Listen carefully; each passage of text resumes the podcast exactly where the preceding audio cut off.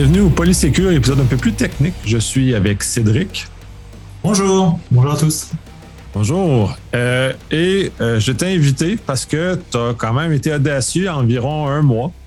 Euh, tu as posté un article sur, en fond, Medium, mais tu l'as partagé sur LinkedIn, qui revient sur l'espèce de discours non, le cloud n'est pas un ordinateur de quelqu'un d'autre, qui est quand même un, élément rhétorique très important au sens infonologique en général et euh, au sens sécurité aussi également. Il y a des aspects très importants face à ça. je vais te laisser commencer à introduire un peu ton idée, puis on va, on va aller avec ça. Ouais, effectivement, euh, j'ai eu pas mal de réactions, c'était surprenant. Euh, mais en fait, je pense que cet article, c'était tout d'abord le reflet de, de l'évolution de ma propre pensée. Euh, je m'explique, il y a quelques années, euh, ce fameux euh, mime, l'image du cloud malheureux, du nuage malheureux avec la mention que le, cloud n'existe pas, il s'agit juste de l'ordinateur d'un autre. elle me faisait rire aussi. Il y a quelques années, je la trouvais drôle parce que fondamentalement, effectivement, en bout de course, quelque part, ça reste des ordinateurs qui sont quelque part dans un data center. Donc, j'avoue qu'il y a 5-6 ans, je trouvais ça plutôt drôle. Et puis, euh, bah, depuis 5-6 ans, euh, j'ai commencé à travailler euh, de façon beaucoup plus, euh, beaucoup plus importante et puis désormais euh, uniquement dans l'info nuagique, dans le cloud. Puis progressivement, je me suis rendu compte à quel point c'est pas drôle en fait ce mime, à quel point c'est dangereux cette cette représentation, cette, cette, cette petite ce petit humour, dans le sens où ça ça, ça vient complètement euh, mélanger la notion de cloud provider moderne tel qu'on les connaît aujourd'hui versus un hébergeur qui, est un super service, qui est génial, qui est, un service qu'on beaucoup d'entreprises on, en a besoin et on en aura encore besoin demain, mais qui n'est pas la même chose, qui n'offre pas le même type de prestations. Euh, et puis c'est ça que j'ai voulu un petit peu euh, mettre en avant euh, parce que euh, partager cette évolution, ce, ce, ce, ce comme ce, reality check que j'ai que j'ai eu dans ces dernières années. Et puis, ben, on s'est aperçu, ben, je le savais déjà, mais l'article l'a confirmé. Il y a, y, a, y, a, beaucoup de gens qui n'ont pas qui n'ont pas eu ce reality check encore. Alors, je je veux pas être présomptueux et dire que tout le monde va finir par l'avoir. On a, on, on peut bien sûr être d'avis divergents, mais ben, c'est clair, moi, je, reste euh, convaincu que non, euh, le cloud, ce n'est pas juste l'ordinateur de quelqu'un d'autre. C'est beaucoup plus que ça. Effectivement, puis je vais renchérir là-dessus parce que euh, c'est la façon de voir, ben, dans le fond, c'est les vieux services que tu parles justement, tu qualifies comme d'hébergement. Et si on prend vraiment les trois, les trois choses qu'on a, le AS, le PAS, le SAS, qu'on est habitué, ben, c'est c'est inférieur au IaaS qu'on est, que quand on va en hébergement parce que c'est pas du compute, pas de la force de calcul qu'on prend, c'est des espaces rack. Fait qu'on est dans un, un cran plus bas encore que ce que les fournisseurs infonologiques euh, et ce que Amazon a, commencé à vendre il y a déjà très longtemps.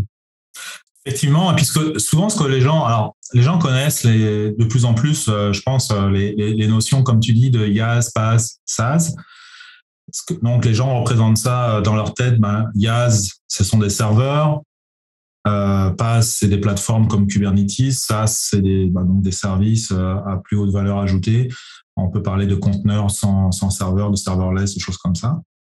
Et, mais souvent, justement, quand on parle de Yaz, par exemple, on pense, ben, ce sont des serveurs. Donc, c'est là où ça nous ramène, quelque part, ça nous tire en arrière, ça nous ramène à cette notion de location de serveurs chez un hébergeur. Le problème, ce que les gens oublient, en fait, c'est que dans le IaaS, c'est le dernier S. Infrastructure as a Service. Et ce S, c'est lui qui fait toute la différence. Et c'est ça qu'on oublie. C'est qu'on n'est pas en train de consommer de l'infrastructure, on consomme un service d'infrastructure. Ça veut dire quoi? Ça veut dire que dès l'instant où je consomme un, euh, service, en fait, je vais être capable euh, de, de le consommer à la demande, donc, je vais être capable de euh, le démarrer quand je veux, euh, de l'arrêter quand je veux et de n'être facturé que pour cette période de consommation du service.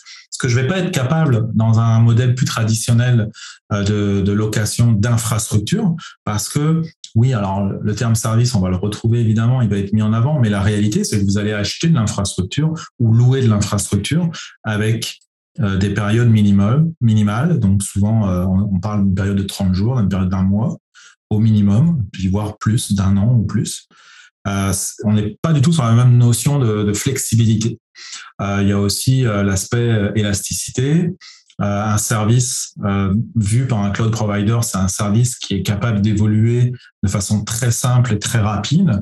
Donc, c'est pas parce qu'aujourd'hui je m'engage sur euh, pour louer une certaine capacité de, calcul correspondant peut-être à deux serveurs que demain je pas en avoir besoin de cinq autres supplémentaires.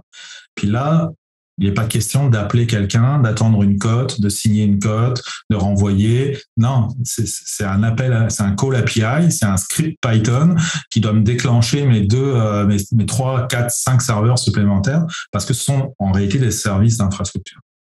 Donc ça, cette notion de service, les gens l'oublient et ramènent souvent, malheureusement, simplement à l'aspect compute qui est derrière, qui est fourni par ce service.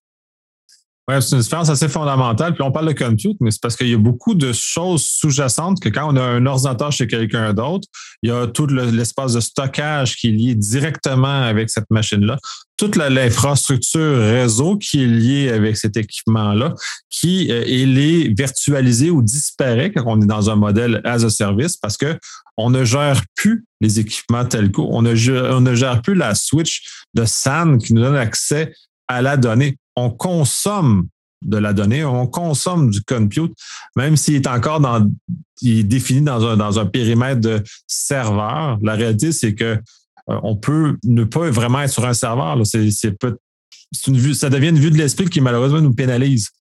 Bah ouais, c'est un bon point. C'est qu'effectivement, euh, il y a le compute, il y a le, transport as a service aussi. On pourrait appeler ça comme ça, si si j'ose dire. Ça rentre dans l'infrastructure as a service.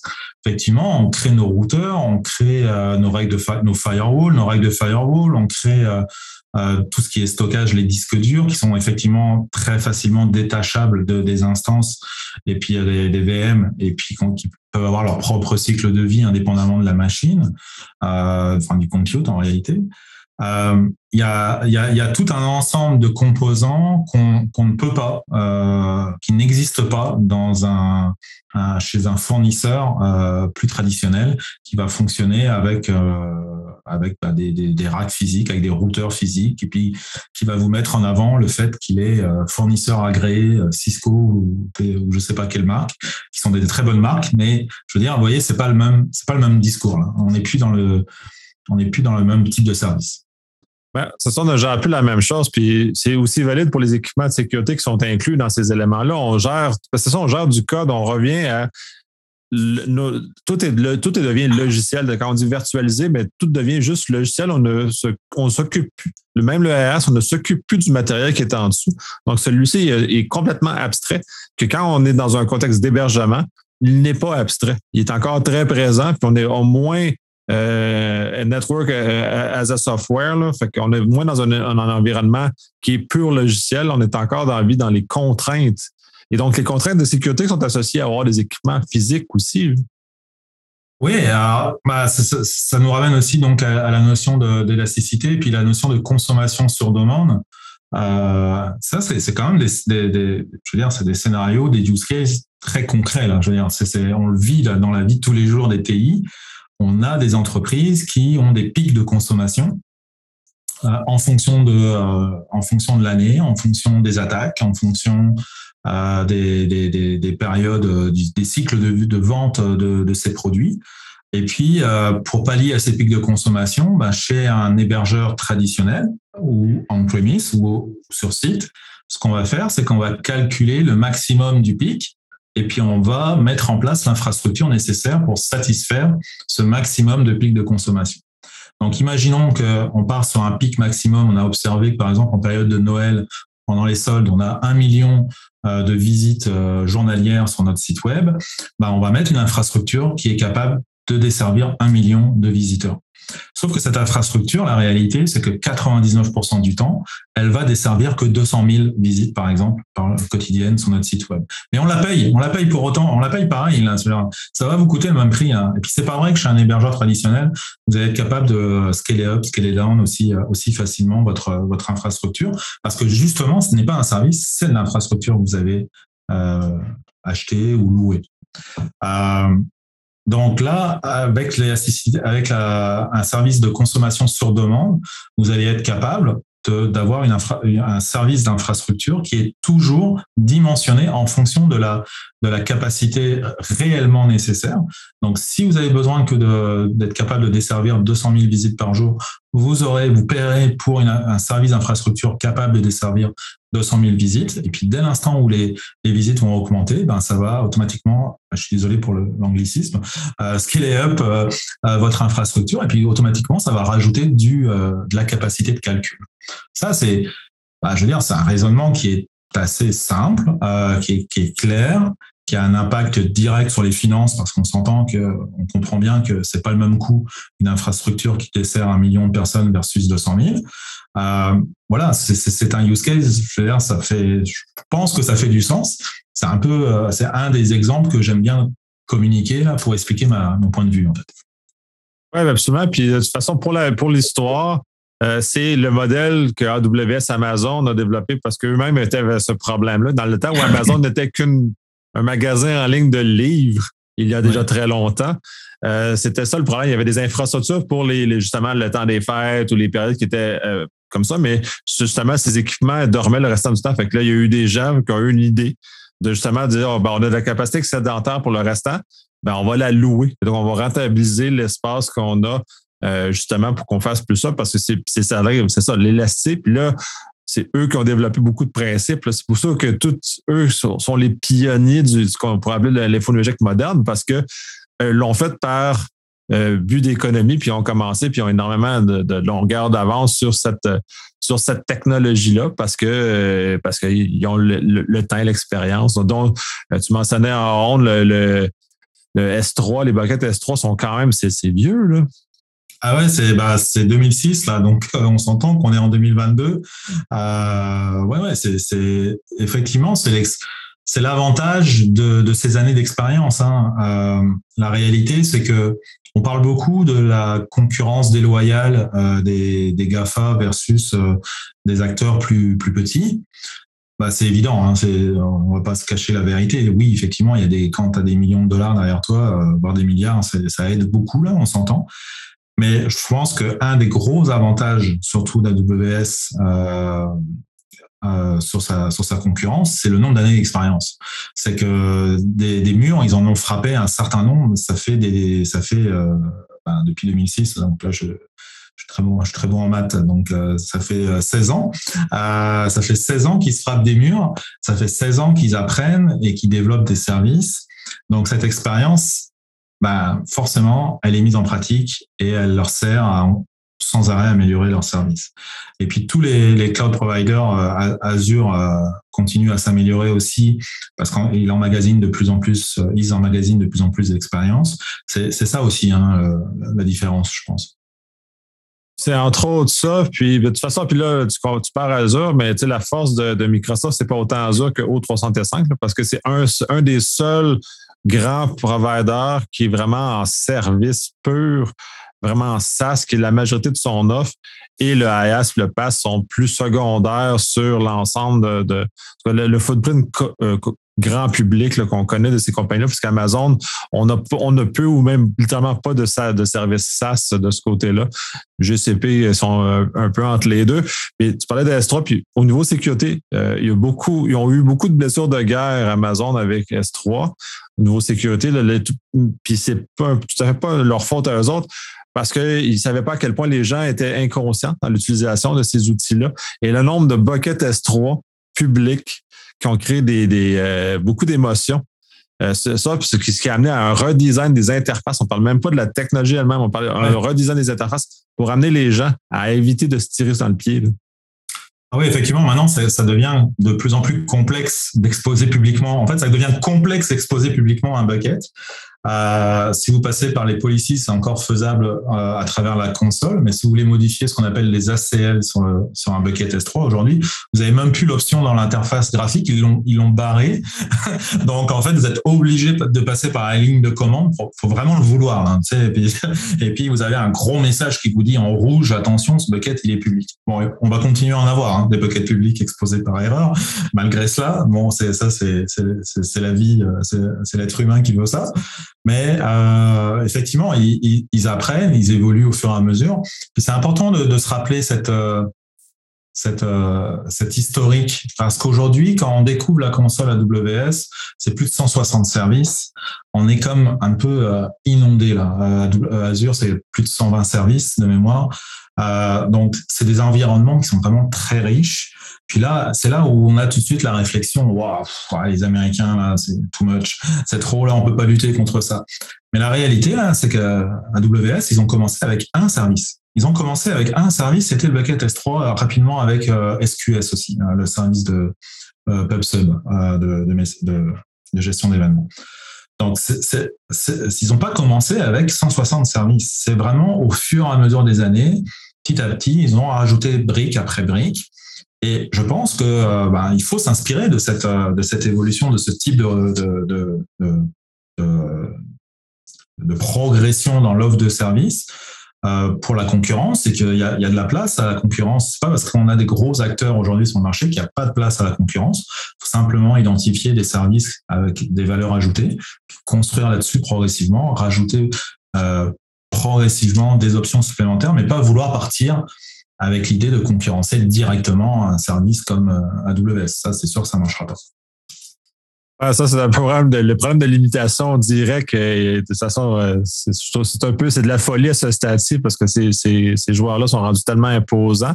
Il y a peut-être juste la Chine qui a été de le faire avec Alibaba puis d'arriver avec des choses comme ça.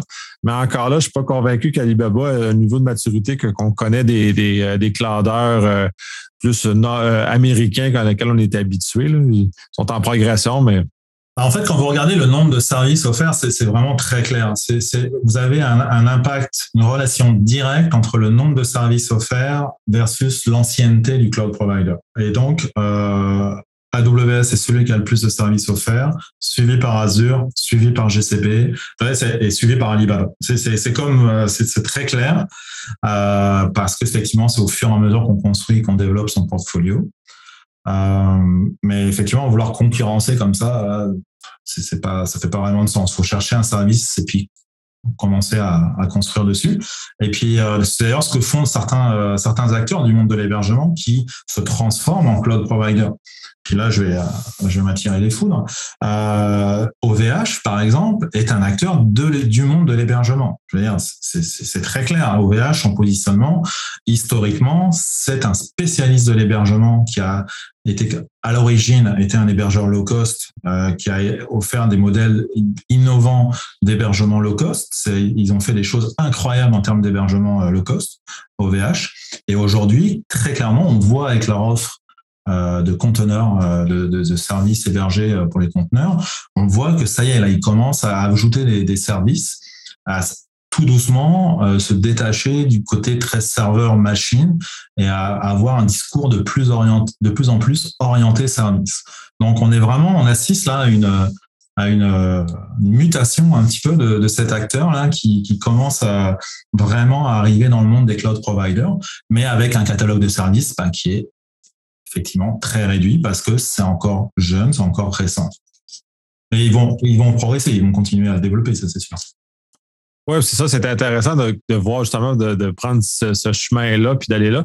Un autre volet, puis ça, tu n'en parles pas vraiment beaucoup dans, dans, ce que tu as publié, la qualité de la sécurité associée avec un, un versus celle d'un euh, d'un simple hébergement, parce qu'il y a une différence qui est quand même monumentale entre les deux univers. Puis ça aussi, ça fait partie de la valeur ajoutée qu'on retrouve, euh, qu'on retrouve dans, chez un cloudeur. Ah là, là, on a, euh, il y, y, a, plusieurs, euh, c'est vrai sur plusieurs points en fait. Il y a plusieurs euh, dimensions. Déjà, on parlait de services en termes de services de sécurité. Déjà, premièrement, est-ce que votre, partenaire vous offre des services de sécurité? Je vous parle pas d'un serveur, euh, d'une appliance. Euh, vous prenez n'importe quel brand de sécurité, hein, une appliance checkpoint, une appliance Palo ou whatever. Je vous parle d'un service de sécurité.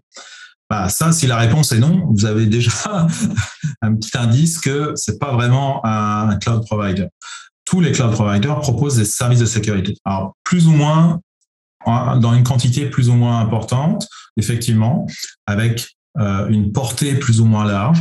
Euh, très clairement, je ne pense pas que euh, vous pouvez uniquement vous baser sur les services natifs, les services offerts de, sécurité des, cloud providers, mais euh, vous devez clairement les utiliser quand ils sont disponibles et qui répondent à vos, à cas d'usage parce que ce sont des services qui sont élastiques. Donc là, je prends euh, par exemple l'exemple l'exemple du pare-feu ou, ou l'IDS, en fait, l'exemple de l'appliance sécurité réseau. Lorsque vous avez un besoin qui peut être satisfait par un service offert par votre cloud provider, ça veut dire quoi? Ça veut dire que vous, êtes, vous allez consommer un service qui est élastique qui accompagne l'élasticité de votre charge de travail.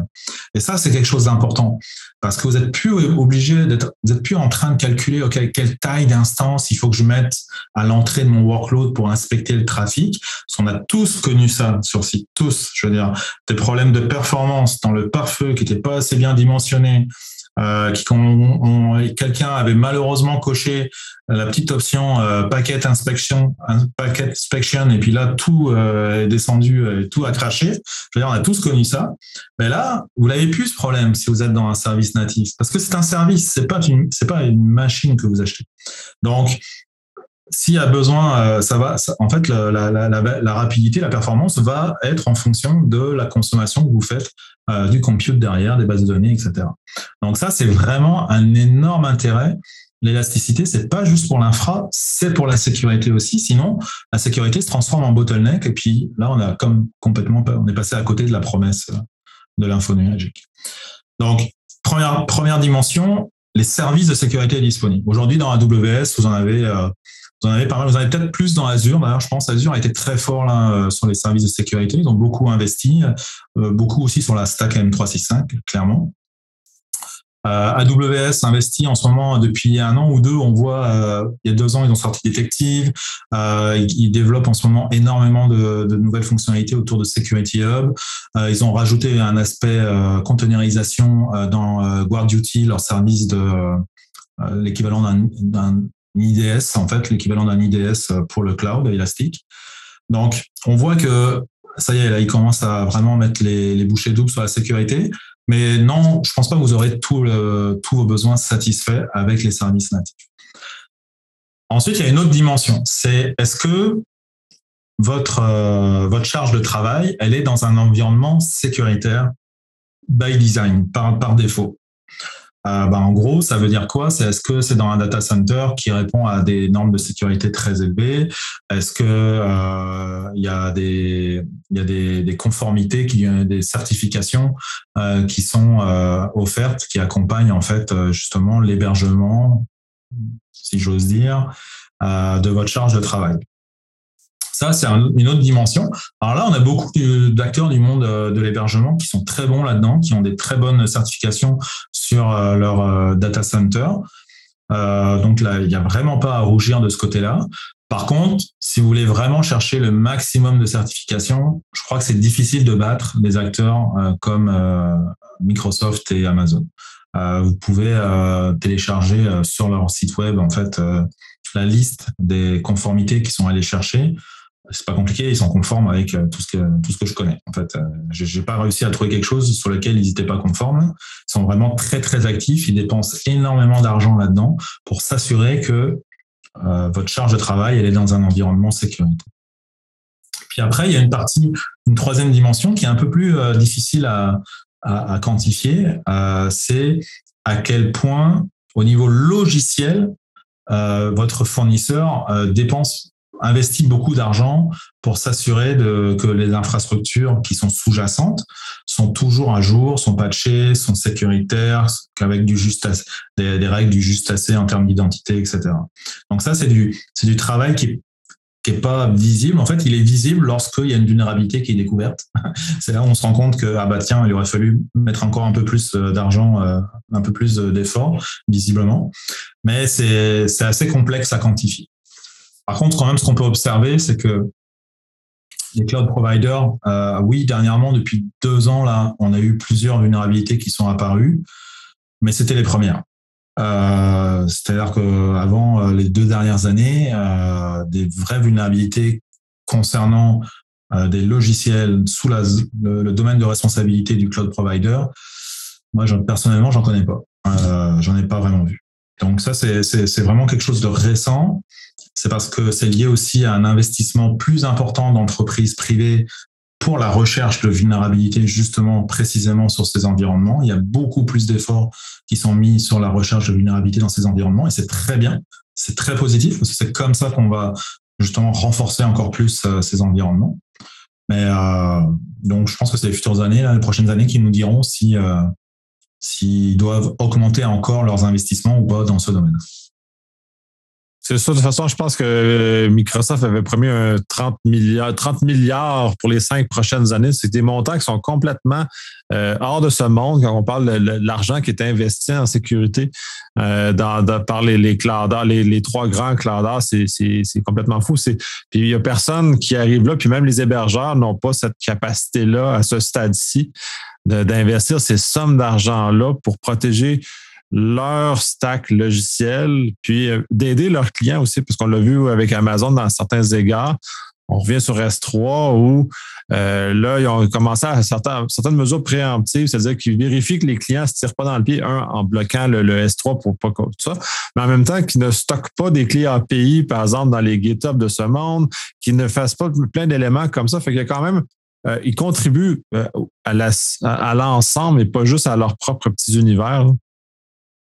Non, effectivement, et puis il y a, qu'à voir d'ailleurs les projets open source. Hein, euh, ces trois, euh, ces trois acteurs euh, qu'on a cités, les trois contribuent énormément sous, ben, sous GitHub, contribuent énormément à l'open source et puis partagent énormément de, de code, de techniques, de, de, tools de sécurité. Donc c'est vraiment appréciable. Je pense que ça bénéficie à tout le monde effectivement. Je vais terminer avec dernier, une remarque question. Puis euh, je sens que celle-là va m'attirer les foudres, comme toi, tu t'es de ton côté. Parce que pour moi, puis à la, à la lecture de ton article, du lift and shift, c'est juste de l'hébergement qu'on va chercher. C'est pas de l'info nuagique. Ah, ça, c'est une question, euh, c'est une bonne question.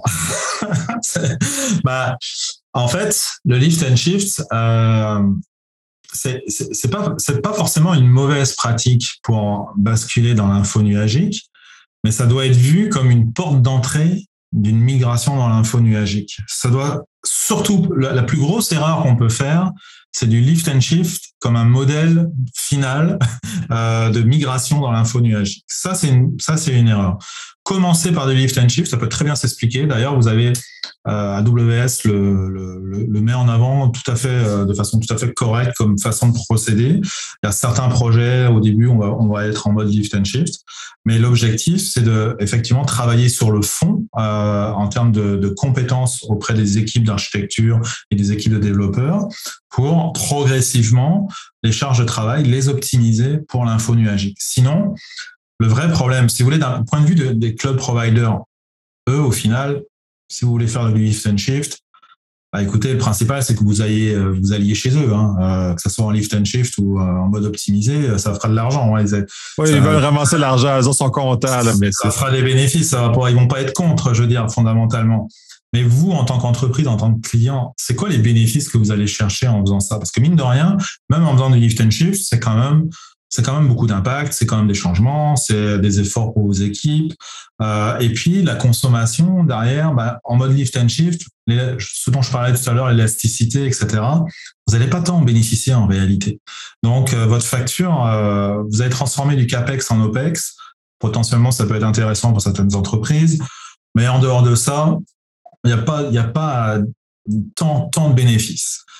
A contrario, si oui, vous commencez par du lift and shift, mais que vous faites une mutation vraiment en profondeur dans, dans vos équipes et dans vos façons de, de penser vos TI, bah, dans les deux, trois années qui vont suivre, vous allez vous retrouver avec des charges de travail qui vont être beaucoup plus économiques parce que euh, ça, c'est ça, c'est clair, c'est prouvé dès l'instant où vous optimisez vos charges de travail euh, dans un mode vraiment plus SaaS, SaaS, vous allez chercher beaucoup d'économies d'échelle. Euh, vous allez avoir une robustesse, une résilience qui va être beaucoup plus importante parce que vous allez être capable, en cas de, défaut, en cas de, de problème quelconque, euh, automatiquement de basculer des charges de travail d'une région à une autre ou d'une zone de disponibilité à une autre. Bref, vous allez avoir beaucoup d'impacts positifs qui sont des impacts directement liés à votre, à votre business, à, vos affaires soit en termes de coûts, soit en termes de performance de livraison. Vous allez être capable de livrer plus rapidement des nouvelles fonctionnalités sur le marché. Vous allez être capable d'avoir un plus haut taux de disponibilité de vos TI, donc de vos services d'affaires. Donc, tu c'est vraiment là, on va chercher les vrais bénéfices de fond. Euh, alors que le lift and shift simple, les bénéfices vont être plus réduits. Je dis pas qu'il n'y en a pas, mais ils sont beaucoup plus réduits. Euh, ben, pour ce que j'ai pu, j'ai pu mesurer ce genre euh, négatif, c'est-à-dire qu'on paye souvent plus cher que si on n'avait rien fait. Puis moi, de, mon approche, puis encore là, c'est, on n'est même pas obligé d'aller en, en infonologique pour le faire la première étape, c'est de faire de la dockerisation, dans le fond, de transformer dans des, dans des images comme ça. Et là, à mon avis, la première étape, qui est indépendante de, de l'infonologique et qui amène ensuite la facilité, parce que là, quand on, on fait du lift and shift avec des images Docker ou euh, du Kubernetes. Euh, là, on embarque dans le vrai univers infonuagique. Et là, on est, euh, là, on, déplace dans des endroits où c'est utile avec plein de choses qui, permettent d'améliorer justement la, chose, mais ça demande un changement important dans la façon de faire des gens sur site avant. c'est là l'élément le plus difficile. Ah, c'est un super bon point. C'est que souvent, il y, a deux notions qu'on assimile souvent à l'info nuagique parce que effectivement, c'est deux notions qui sont vraiment portées défendues par l'info nuagique, mais en réalité, elles sont tout à fait euh, réalistes dans un environnement euh, sur site. C'est euh, le modèle DevOps. Ce modèle, le modèle DevOps, je veux dire, c'est pas on n'est pas obligé d'être dans l'info nuagique pour avoir un modèle DevOps dans nos équipes. On peut très bien mettre en place sur site un vrai modèle DevOps, faire travailler euh, nos gens d'opération avec nos, développeurs dans, une notion d'équipe produit, donc en mettant en avant beaucoup plus des, produits. Euh, et puis, c'est la micro-segmentation avec euh, notamment les, les, plateformes de type euh, Kubernetes ou OpenShift. Euh, et puis ça, d'ailleurs, on commence à en voir de plus en plus au Québec, même des, des, des, plateformes OpenShift on-premise.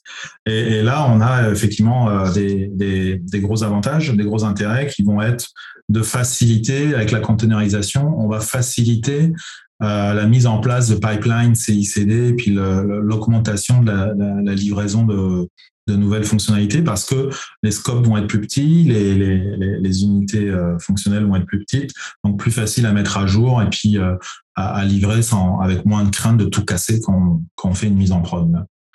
Donc euh, ça, ça pourrait être la troisième notion d'ailleurs, le pipeline CICD. évidemment, on peut en avoir un on-premise, un bon Jenkins, comme on l'aime. Et puis quand on est déjà, on a déjà les trois, ces trois valeurs, le, DevOps, le pipeline CICD et la containerisation. Voilà, on est déjà pas mal. Là, on est bon là pour euh, migrer dans l'info nuagique. Là, on n'est plus très loin d'une migration euh, facilitée, en tout cas, de l'info nuagique. Ça devient effectivement plus intéressant comme ça. On va conclure sur ça. C'est super intéressant. J'espère que euh, autant ton article que ce podcast-ci va aider les gens à peut-être recadrer au bon endroit les, les, les différentes notions pour qu'ils puissent justement retirer de la valeur de ces éléments-là. Puis je te laisse le mot de la fin. Dame, je n'étais pas prêt pour le mot de la fin. Euh, non, mais je pense que. Désolé. non, je pense que le, moi, mon, le mot de la fin pour moi, c'est c'est vraiment l'important, c'est de d'essayer de ne pas rentrer dans des ce que j'appelle des guerres de chapelle, mais vraiment de, de développer une curiosité et puis d'aller voir, d'aller essayer de comprendre euh, pourquoi euh, il y, a, deux, il y a deux gars sur un podcast qui parlent de valeurs dans l'info nuagique. Bah, si on si on les croit pas, bah, écoutez, euh, essayez d'aller voir, euh, ouvrez-vous, euh, posez des questions. Il y a toujours les, gens passionnés de cloud sont des gens en général assez volubiles qui aiment beaucoup en parler. Donc, demandez à avoir des démonstrations, demandez à, avoir des, preuves de concept. Il y, a, beaucoup de, il y a des meet-ups qui existent, il y a, y a, énormément de, de façons de s'informer autour de l'info nuagique en dehors des discours commerciaux, j'entends. Euh, informez-vous auprès des gens qui sont réellement déjà dans un modèle infonuagique et ces gens-là vont être capables de vous, de vous expliquer, de vous montrer concrètement à quoi ça ressemble. Puis là, à ce moment-là, si on est capable d'avoir cette curiosité et cette ouverture d'esprit, ben, en réalité, ça vient assez vite. Après, les gens, ils percutent, euh, ils percutent rapidement parce que là, concrètement on le voit de nos yeux, ben, ok, c'est comme une évidence euh, que le, le mode service apporte plus de valeur pour, la, pour les affaires que le mode serveur. Pensons en termes de service, arrêtons de penser en termes de serveur. Wow, c'est une belle, c'est un beau mot de la fin. Et merci beaucoup.